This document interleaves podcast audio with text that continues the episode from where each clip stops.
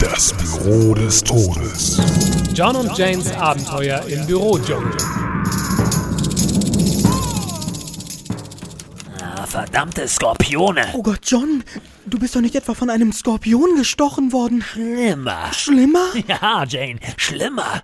Ich bin von einem Skorpion zum Küchendienst eingeteilt worden. Äh, was? Skorpion, das ist Müllers Sternzeichen. Dieser Spülplan erstellende Bastard. Er weiß doch, dass ich allergisch auf Spüli reagiere. Aber, aber, John, du bist doch, du bist doch Aszendent Löwe. Ja, und äh, zu was macht mich das? Na, zu einem Teufelskerl, John. Verdammt, Jane, danke. Das hatte ich einen Moment lang vergessen. Schalten Sie auch das nächste Mal wieder ein, wenn Sie John sagen hören. Äh, Jane, äh, was hast du mit der Tarantel gemacht, die ich dir geliehen hatte? Die war geliehen?